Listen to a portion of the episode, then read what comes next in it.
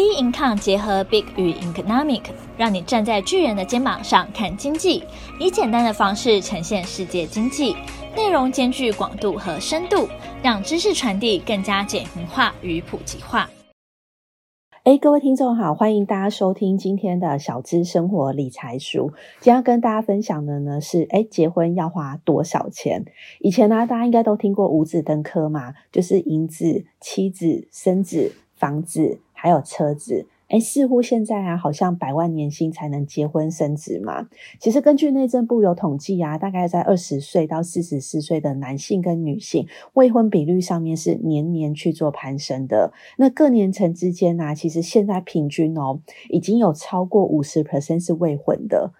好，那当然呢，想要结婚的话，首先先要有对象嘛。那在经过啊相处，在过程当中找到有缘分的人，才会步入到就是家庭的一个阶段。那结婚呢，其实是人生当中很重要的一个时刻。新人当然都会希望说，在每个呃细节上面呢，就是追求完美。毕竟人生只有一次，就是重要的时刻嘛。那不过啊，在婚礼的开销跟预算上面，应该要怎么样去做一个准备？好，到底要呢花多少钱？其实啊，都是每个新人很关注的一个重点了。那当然，这些花费多少呢？不仅取决于就是新人的品味，还有啊，就是在呃婚礼的举办地点啊，甚至啊，就是希望可以就是呈现出来的一个品味到底是如何，这就会影响到花费的部分嘛。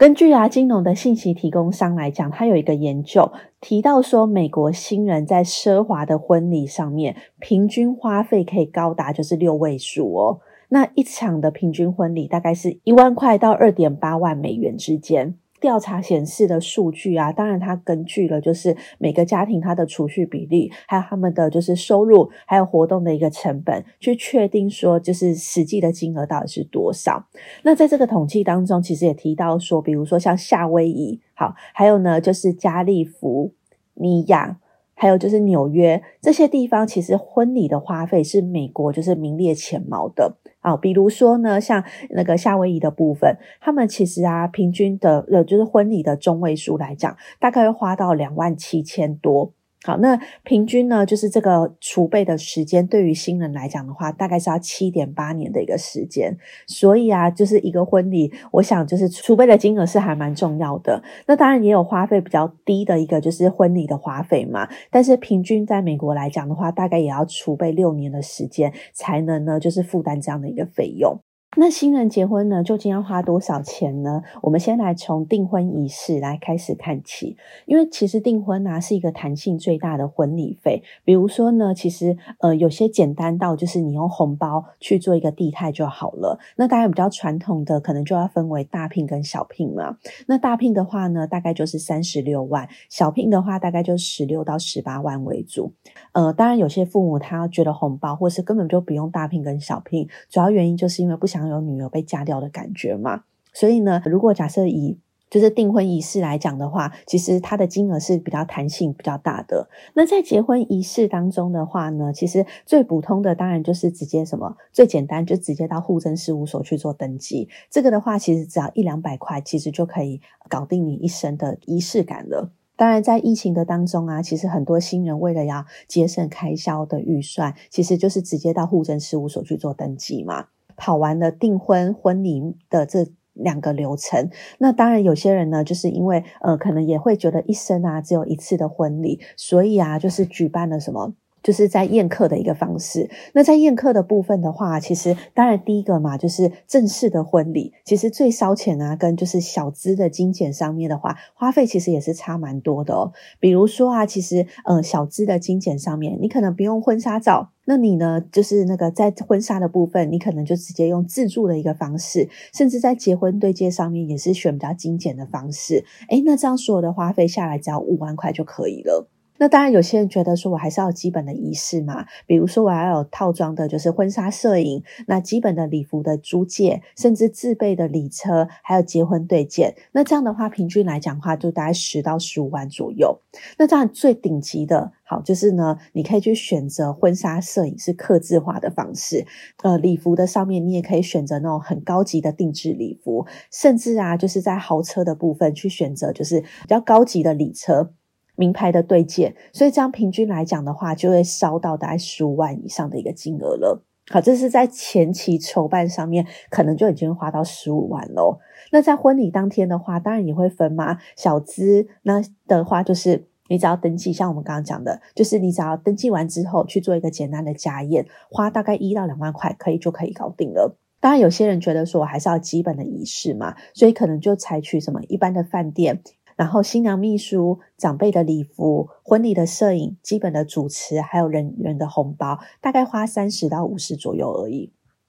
好，那比较顶级奢华的部分，诶，我第一个我就想到要什么五星级饭店了，甚至客制的企划，去针对啊这个就是流程去做一个企划，还有啊管家式的婚礼秘书、MV 的制作、花艺的布置，甚至人员的红包，可能种种加下来就要花到一百块、一百万以上了。那这当然就是在订婚跟结婚上面，其实比较烧钱的部分嘛。当然最重要的就是在蜜月的部分，可能有些人他觉得说我就是什么国内的小蜜月花五万块左右，有些人呢是我想要海外的十万块，甚至像比较顶级的蜜月可能就无上限了。那这些种种加下来的话，当然谈钱很伤感情嘛。所以在结婚之前呢、其实去厘清彼此的价值观也是真的蛮重要的。好，比如说第一个原则的话，就是去厘清彼此的价值观，才是这个婚姻可以走长久的一个原因嘛。所以第一个原则的话，就是不要忌讳跟对方谈到钱。像美国啊，国家信用咨询就是基金会，他就提统计说，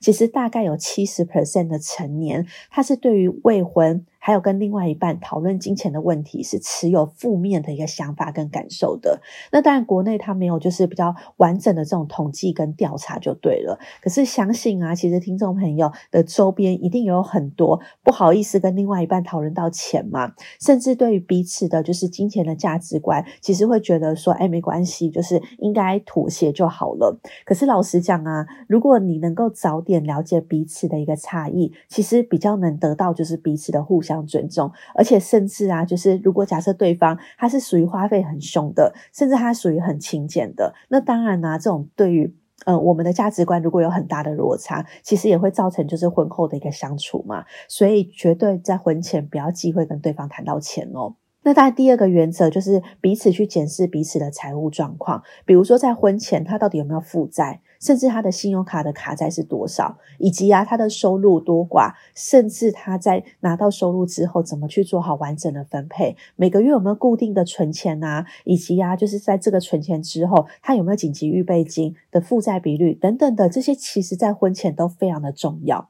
为什么？因为竟然要结婚共组家庭了，就会跟那个什么单身的时候是完全不同的嘛，那就不要陷入到就是什么你你的钱。就是我的钱的一个就是窘境思考当中，所以在婚前的开诚布公，把彼此的财务结构都讨论是非常非常重要的，才不会造成说，诶，已经组成家庭了，可是这个负债影响到婚后的一个什么现金流太久嘛。好，那甚至呢，在就是讨论共同的，就是理财目标也非常的重要。为什么呢？因为婚前有些人他可能就已经有房子了，可是有些人是在婚后，你们彼此去讨论到什么短中长期的目标，可能短期是什么买房，那买房到底要买在哪边？好，你买房的预算是多少？那回归到就是我们每个月要缴多少钱？诶，那甚至呢，好，中期的目标来讲，我们到底有没有就是生儿育女的一个打算？那到底要几岁生小朋友？那甚至小朋友要谁带，花费谁要去负担，等等的这些，其实都是很现实的一个状况嘛。所以婚前其实拿来讨论，去建立出彼此的共识是非常非常重要的，这样才有办法在就是呃婚前有个加分，就是维系一个正向的呃婚姻关系的循环嘛。那我们我们啊，就是观听众朋友，你也可以来分享一下，就是你在婚前你做了什么样的准备？你跟另外一半讨论了什么东西？或者是说，诶，你在那个结婚的时候，到底呢如何的精打细算，花了多少钱呢？诶，其实都可以来我们这边做分享哦。那我们今天的小资生活理财术就到这边，喜欢我们的也欢迎订阅。有任何问题、任何想法，欢迎到我们的脸书专业跟 Instagram 上跟我们做交流。那我们下期节目见哦。